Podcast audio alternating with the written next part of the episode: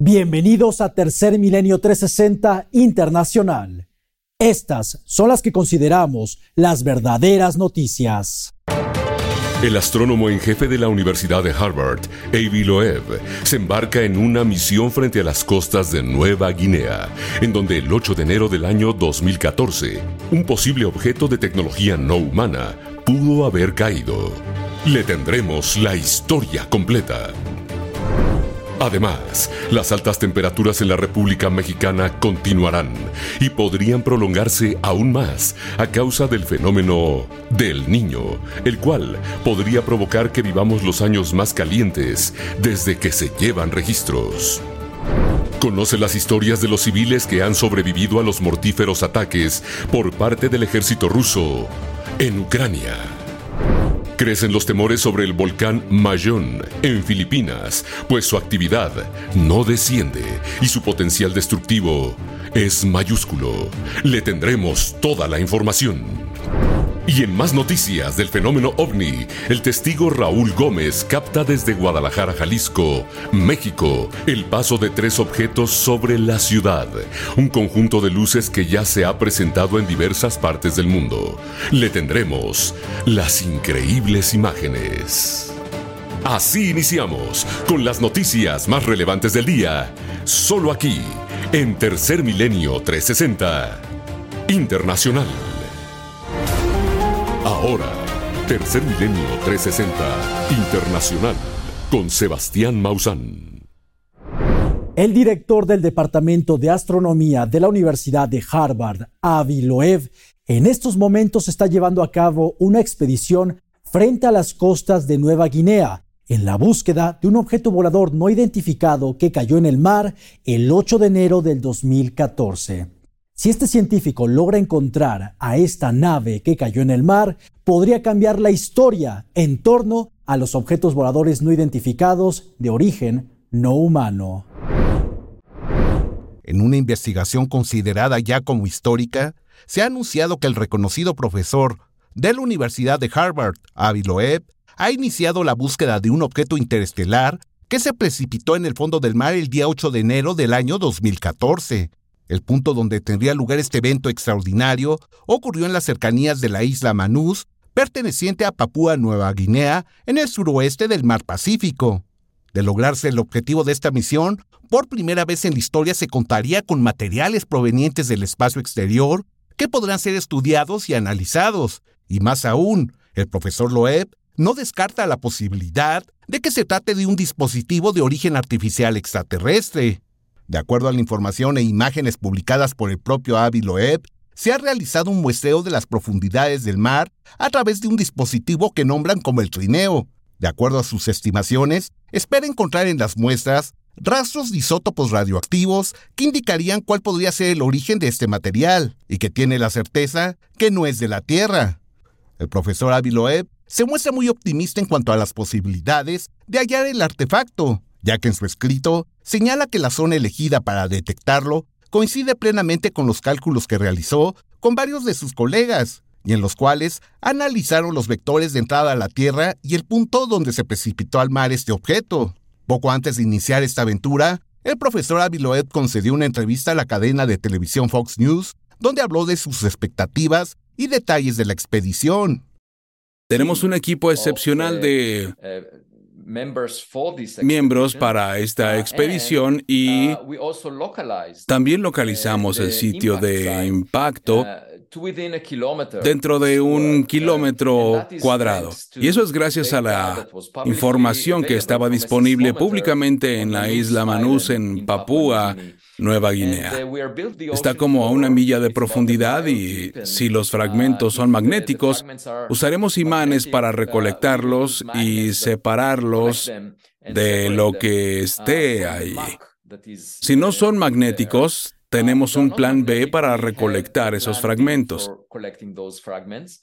Es importante señalar que la iniciativa del profesor Avi Loeb se deriva de la información que arrojó un documento desclasificado del Departamento de Defensa de los Estados Unidos que confirma la existencia del objeto que se dirigió a las profundidades del mar en el mes de enero del año 2014. Avi Loeb está convencido de que este se trata de un objeto interestelar, lo que significa que vino de más allá de nuestro sistema solar. El profesor Avi Loeb se ha distinguido desde el año 2017 al desafiar los convencionalismos de la ciencia. Esto al asegurar que el objeto interestelar denominado como Oumuamua se trataría de una gigantesca nave perteneciente a una civilización inteligente no humana. Sin duda, una postura que hoy se ve reflejada en la búsqueda de rastros de objetos extraterrestres en el fondo del mar. Información para Tercer Milenio 360 Internacional. Expertos de la Universidad Nacional Autónoma de México advierten que la actual ola de calor que está atravesando la República Mexicana podría durar hasta 15 días más. Un fenómeno de calor que podría intensificarse ahora que está presente el fenómeno oscilatorio del niño, el cual está elevando las temperaturas alrededor del mundo. Algo que también podría provocar que este año tengamos el año más caluroso de toda nuestra historia.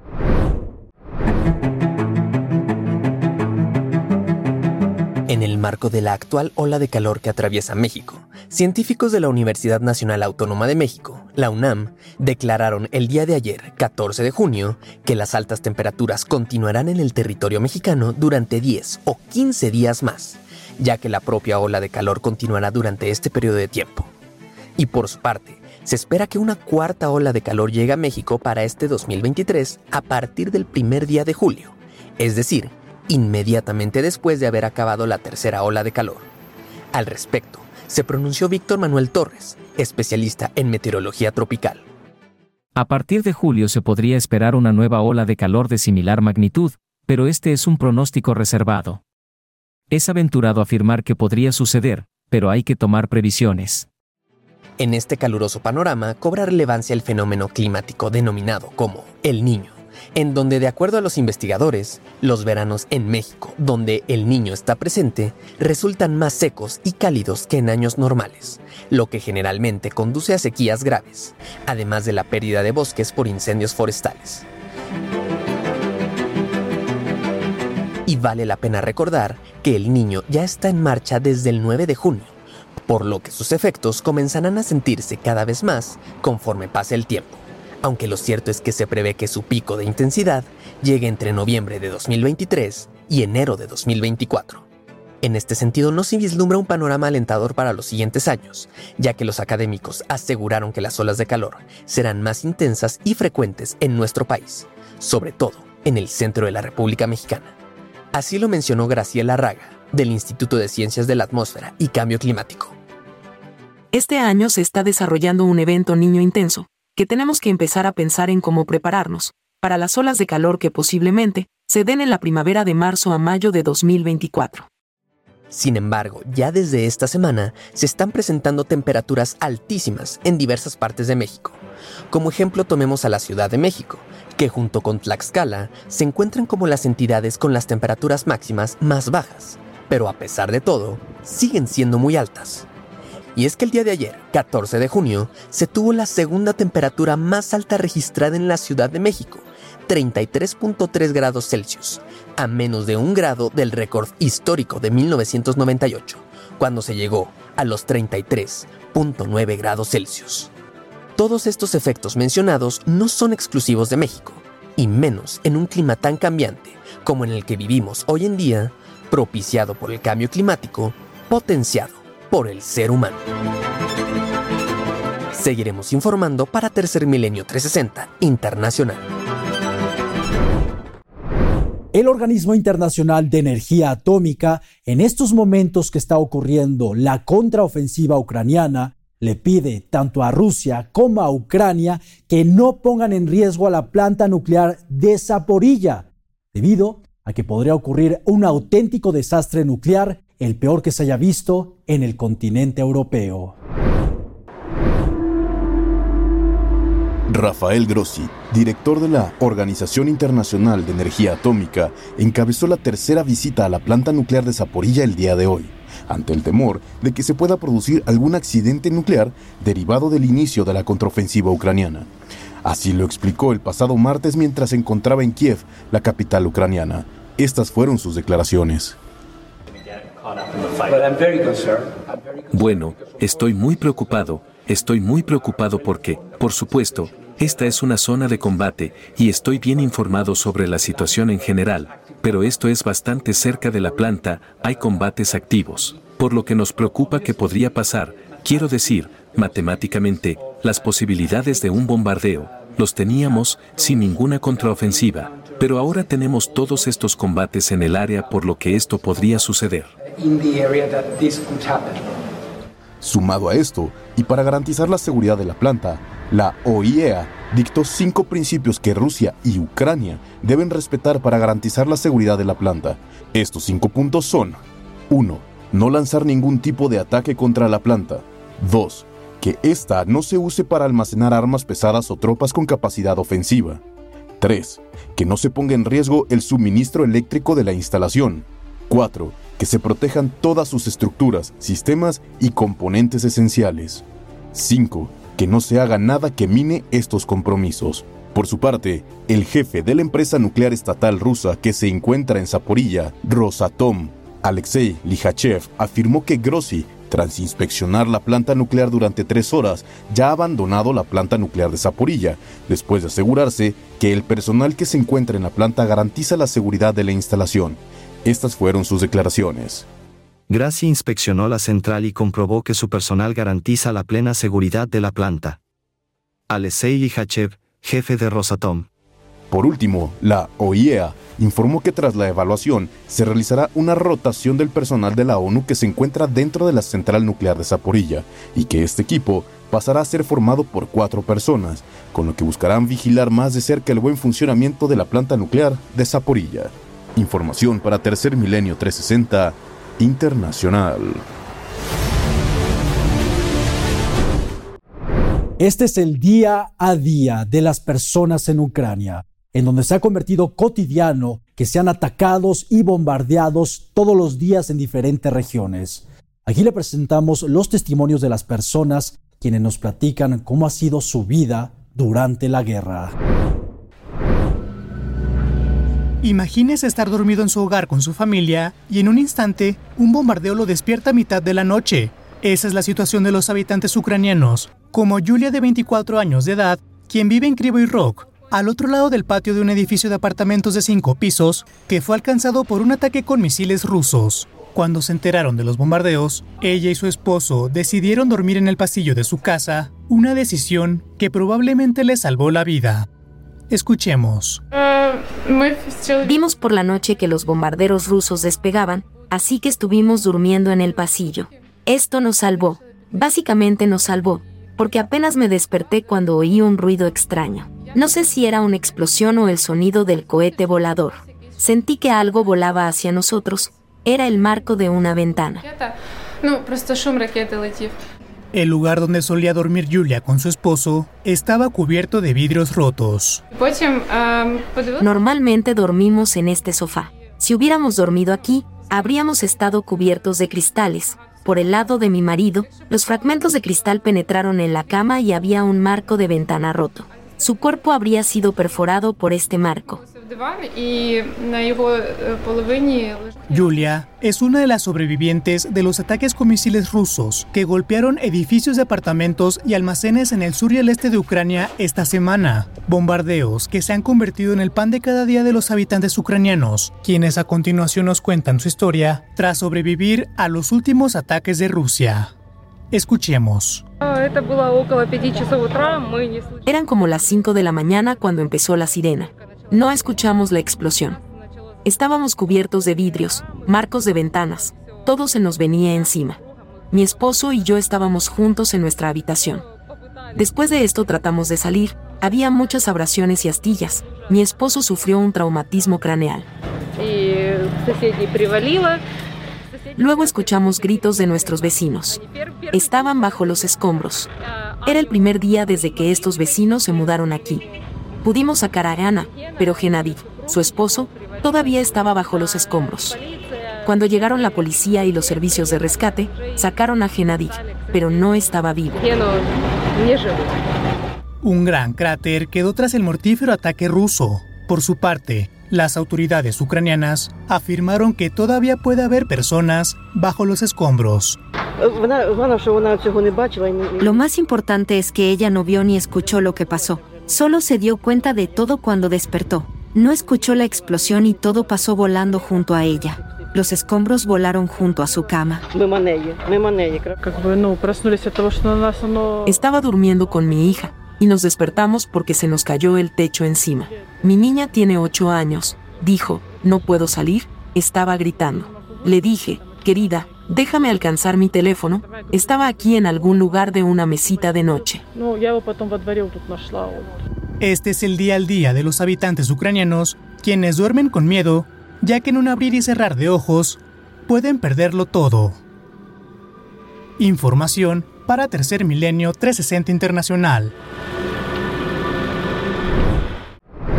Ahora le presentaremos historias de los animales que han sido rescatados de esta guerra ruso-ucraniana, especialmente historias de animales que fueron afectados por la destrucción de la represa de Kayovka, la más grande de toda Ucrania.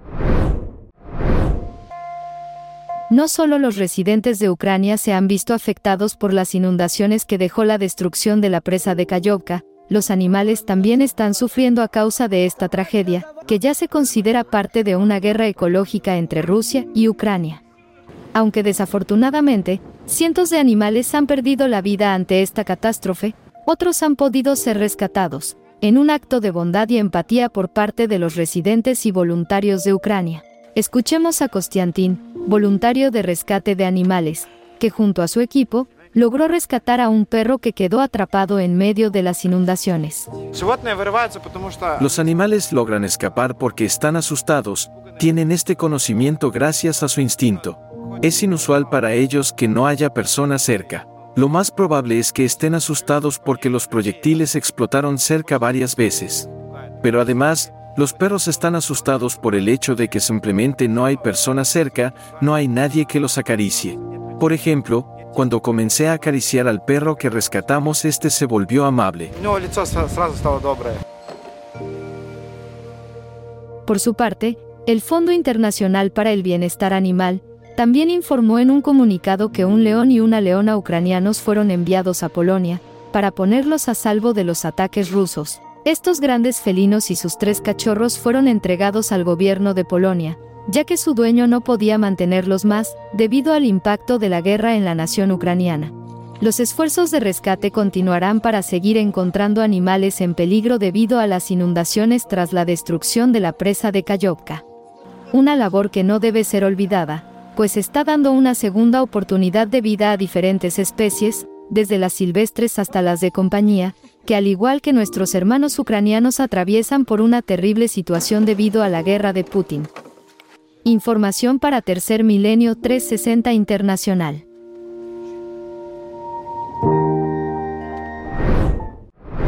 Estados Unidos asegura que China tiene una base espía en Cuba, en donde han estado monitoreando los movimientos militares de los Estados Unidos. Por su parte, Cuba y China niegan rotundamente que esta base se trata en efecto de una base espía. Aquí le presentamos toda la información. De acuerdo a reportes de la Administración de Inteligencia de Estados Unidos, hay reportes de que en la isla de Cuba existe una base secreta de espionaje que se remontaría a la era postsoviética. Estados Unidos señala que esta base está operada por el gobierno chino y está siendo utilizada con fines de intervención de comunicaciones. Sobre esto, el secretario de Estado de los Estados Unidos, Anthony Blinken, declaró, Tenemos informes de que China está intentando incrementar sus estaciones de logística alrededor del mundo, proveyendo infraestructura y armamento militar para proteger sus bases. Un ejemplo de esto son las instalaciones en Cuba. Dichas instalaciones de espionaje están ubicadas a tan solo 187 kilómetros de las costas de Florida y están rodeadas de antenas parabólicas gigantes alrededor de un domo metálico color blanco. De acuerdo a un documento de la Comisión Federal de Comunicaciones de los Estados Unidos, hay reportes de que en dicha base de espionaje se han estado interceptando comunicaciones desde 2019. Ante esto, China, quien es el rival geopolítico más importante para los Estados Unidos, ha negado que hayan estado utilizando esta base de espionaje en la isla de Cuba para interceptar comunicaciones y afirmó que son excusas para justificar el embargo económico que Estados Unidos impuso contra la isla. Escuchemos las declaraciones del vocero de Asuntos Exteriores de China. En los últimos días hemos visto que el gobierno estadounidense y la prensa han difundido información inconsistente, alegando la construcción de lo que ellos llamaron una base de espionaje. Una vez más, esta es una farsa montada por Estados Unidos. Tanto China como Cuba han expresado su posición sobre las declaraciones de Estados Unidos, por su parte, el ministro cubano del Exterior, Bruno Rodríguez, señaló. Las afirmaciones del secretario de Estado de los Estados Unidos sobre la presencia de una base de espionaje de China en Cuba constituyen una falsedad. La posición de Cuba sobre este tema es clara y categórica. Esas declaraciones carecen de sustento. Su propósito es servir de pretexto para mantener el bloqueo económico contra Cuba y las medidas de máxima presión que lo han reforzado en los últimos años y que son objeto de creciente rechazo internacional. Las instalaciones en cuestión se encuentran a 20 millas de La Habana y ganaron importancia mundial en 1962, donde se descubrió que había planes secretos de albergar armas nucleares procedentes de la Unión Soviética. La relación deteriorada entre Rusia y Estados Unidos ha alimentado la especulación sobre la injerencia que estos países tienen con sus aliados a nivel mundial y se aviva cada día con el conflicto armado en Ucrania. Información para Tercer Milenio 360 Internacional. Las autoridades de las Filipinas continúan evacuando a personas en las cercanías del volcán Monte Mayón, debido a que continúa su actividad eruptiva y se teme que tenga una erupción muy poderosa como la que ocurrió en 1814, en donde murieron más de 1.200 personas. Su forma cónica perfecta, ubicado en Filipinas en el Anillo de Fuego del Pacífico, con una altura de 2.462 kilómetros, el Monte Mayón es un bello volcán simétrico con una pendiente angulada a 35 grados. Coronado por un pequeño cráter en la cima de 200 metros de diámetro, este volcán es uno de los más activos en Filipinas y uno de los más peligrosos en todo el mundo, pues derivado de su actividad volcánica que comenzara a principios del mes de junio, más de 18.000 personas que se encontraban en un radio menor a 6 kilómetros han sido evacuadas al día de hoy. Con una ciudad cubierta en cenizas, las pocas personas que siguen en las cercanías del volcán y que se rehusan a ser evacuadas son el principal tema de preocupación de las autoridades locales, mismas que han pronosticado que el Monte Mayón seguirá arrojando lava durante los próximos tres meses. Un hecho que ha llevado a Protección Civil a preparar la evacuación de 40.000 personas en un radio de 8 kilómetros desde el cráter del volcán pues el semáforo de alerta volcánica ha cambiado de nivel 3 a nivel 4 con el peligro de una gran explosión anunciada. Un peligro que ha avivado el temor de los civiles de la provincia de Albay en Filipinas, pues desde que el volcán El Monte Mayón tuvo su primera erupción en la primavera de 1616, desde entonces se han presentado más de 60 erupciones, lo cual no es un tema menor si tomamos en cuenta que este volcán está ubicado en el anillo de fuego del Pacífico, lo que ocasiona el desplazo de cientos de miles de personas para evitar un desastre mayor, pues en 1814 se registró la más letal explosión del volcán Monte Mayón que causó la muerte de más de 1.200 personas y sepultó una ciudad entera.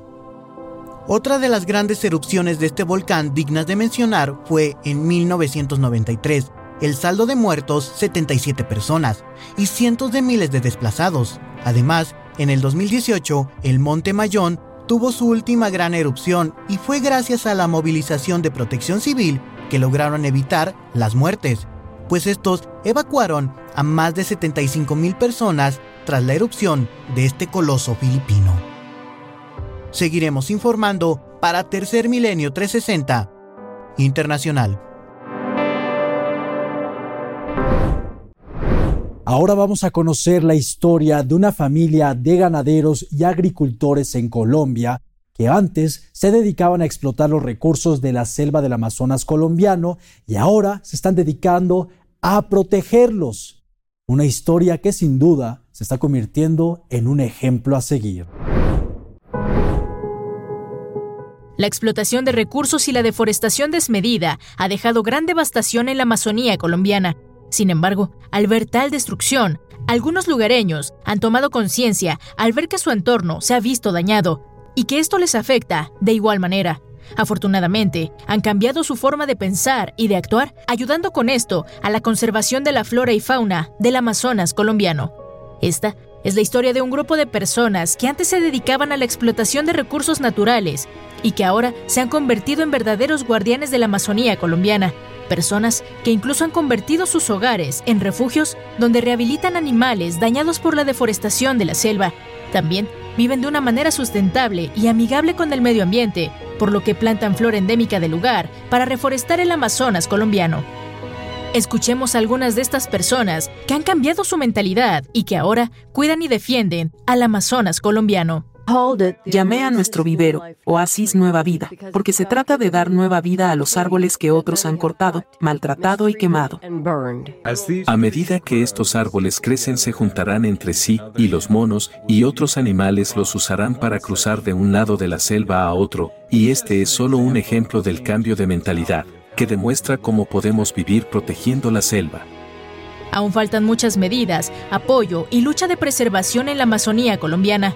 Sin embargo, lo que alguna vez empezó como un pequeño proyecto, al día de hoy se han convertido en 40 hectáreas protegidas por los lugareños del Amazonas colombiano, un lugar al que asisten turistas y donde personas de todo el mundo pueden mandar donativos para continuar con la conservación de la selva amazónica colombiana. Información para Tercer Milenio 360 Internacional. Aquí le presentamos las primeras imágenes de la llegada del ciclón Biparjoy en la India y Pakistán, un fenómeno que ya se degradó a tormenta tropical, pero que sin embargo los daños están dejando muertes humanas. En las últimas horas, el ciclón Biparjoy arribó a las costas de la India y Pakistán. Como se lo informamos el día de ayer, la tormenta está generando lluvias torrenciales, vientos severos e inundaciones. Hasta el momento, de acuerdo a reportes oficiales de autoridades pakistaníes, se ha evacuado a más de 150.000 personas de las zonas vulnerables, principalmente de las zonas costeras. Así lo declaró el legislador local Dave Anirudh. Hemos evacuado a todas las personas que se encontraban en viviendas vulnerables y los trasladamos a sitios seguros. También les hemos provisto de agua y comida.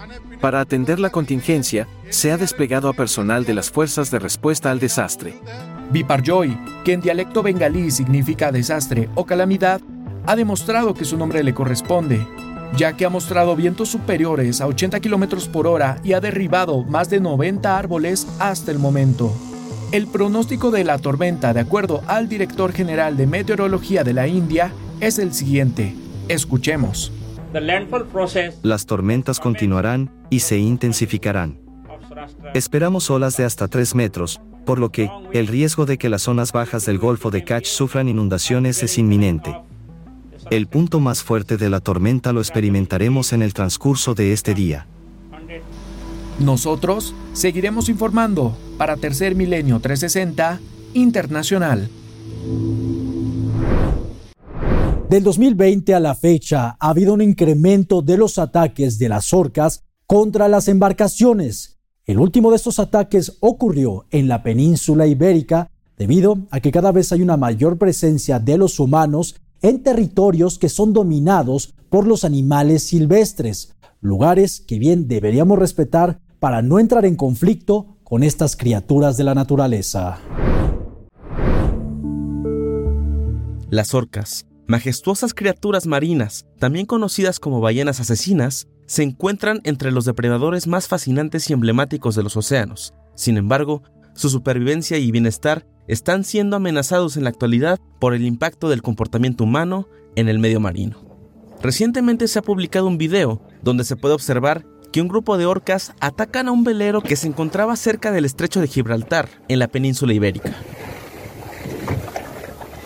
Arrancó el, el segundo.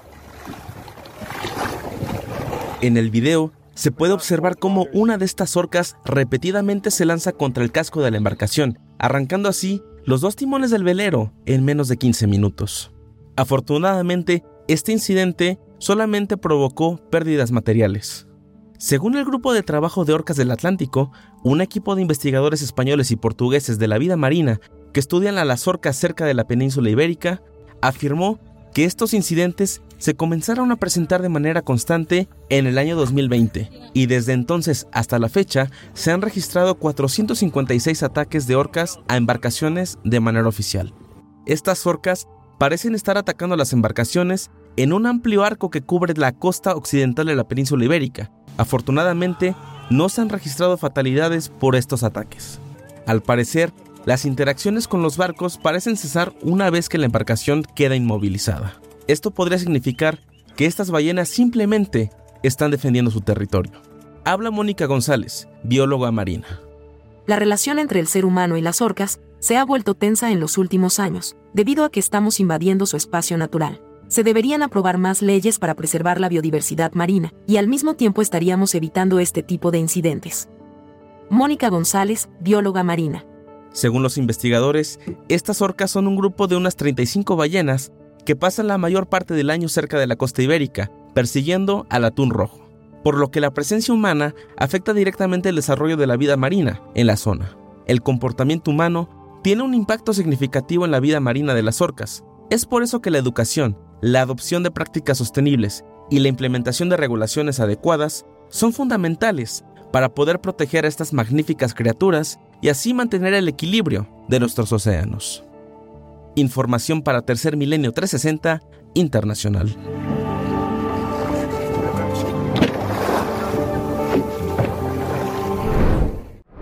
Un estudio publicado en la revista científica Nature asegura que la luna congelada de Encélado del planeta Saturno posee los elementos necesarios para que haya vida extraterrestre en nuestro sistema solar. Aquí le presentamos este fascinante hallazgo.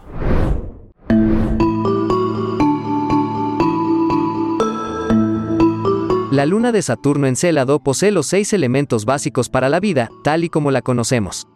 Un reciente informe publicado en la revista Nature afirma que los astrónomos descubrieron fósforo en las plumas hace que Encélado sea el mejor lugar en el sistema solar en la búsqueda de mundos habitables más allá de la Tierra. El informe se basa en datos de un instrumento a bordo de la nave espacial Cassini de la NASA, que exploró Saturno y sus lunas durante 13 años, antes de que los ingenieros lo enviaran a sumergirse en la atmósfera del gigante gaseoso en 2017. Habla el autor principal de la investigación y profesor de la Universidad Libre de Berlín, el Dr. Frank Postberg. Ahora realmente hemos descubierto que el océano subterráneo de Encélado es el lugar más habitable del sistema solar, al menos hasta donde sabemos. El descubrimiento de fósforo significa que en la Luna hay carbono, hidrógeno, nitrógeno, oxígeno, fósforo y azufre, el sesteto de elementos que junto con el agua y la energía, son fundamentales para la bioquímica en la Tierra. Debido a que es relativamente raro, el fósforo ha sido considerado necesario para toda la vida. A pesar de su gran distancia del Sol, las lunas de hielo que orbitan Júpiter y Saturno pueden albergar océanos líquidos porque obtienen energía de la gravedad del gigante gaseoso.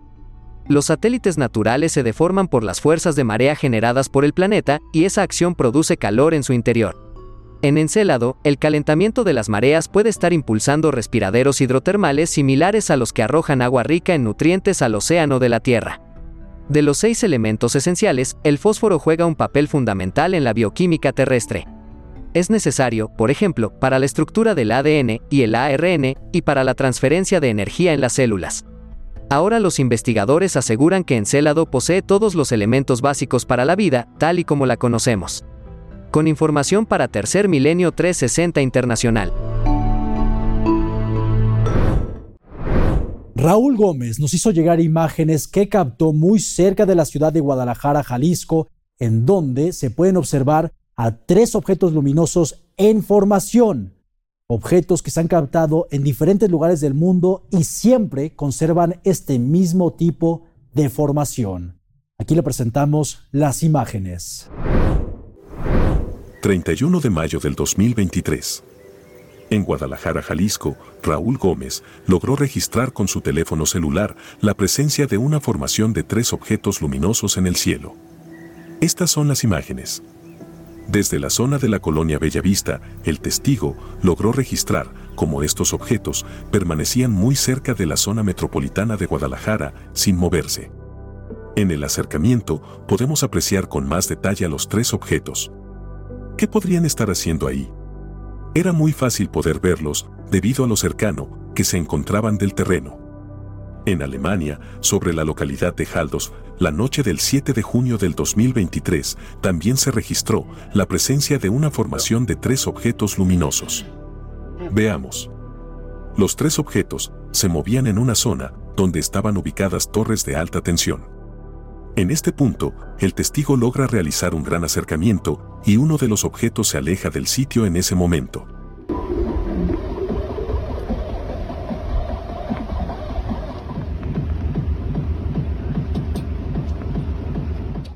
Una extraordinaria demostración de tres esferas de color rojo intenso se presentó sobre la ciudad de Kazán en Rusia la noche del día 15 de mayo del 2023.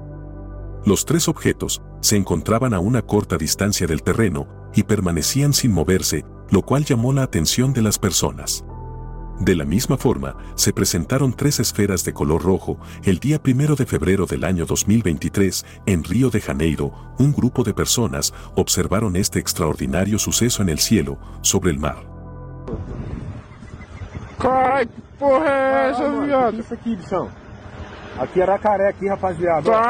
igual alienígena, viado. Olha o ó. Do nada, viado. Evidencias claras que nos estarían indicando que una inteligencia desconocida está muy cerca de nosotros y se muestra sin temor alguno, y las autoridades solo guardan silencio en estos casos. Información para Tercer Milenio 360 Internacional.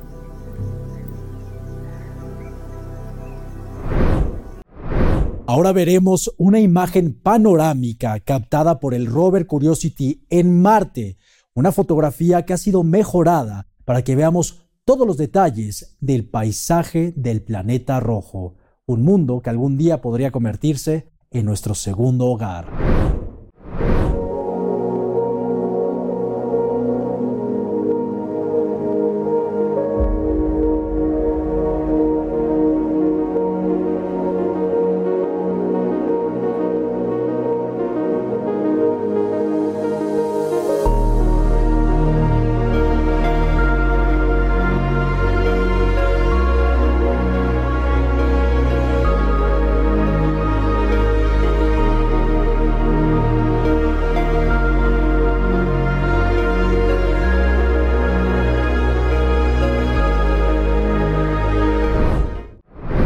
Lo invitamos a que nos acompañe el día de mañana a las 7 de la tarde a través de nuestro canal de YouTube Mausan TV durante nuestra transmisión en vivo de la vigilancia ovni que realizaremos en uno de los llamados puntos calientes del fenómeno ovni muy cerca de la Ciudad de México. De igual manera, le recuerdo que a partir de este domingo 18 de junio regresaremos a la televisión con nuestro programa Tercer Milenio a través del canal 6 de Multimedios. Muchas gracias por acompañarnos. Los esperamos en la siguiente emisión de Tercer Milenio 360 Internacional.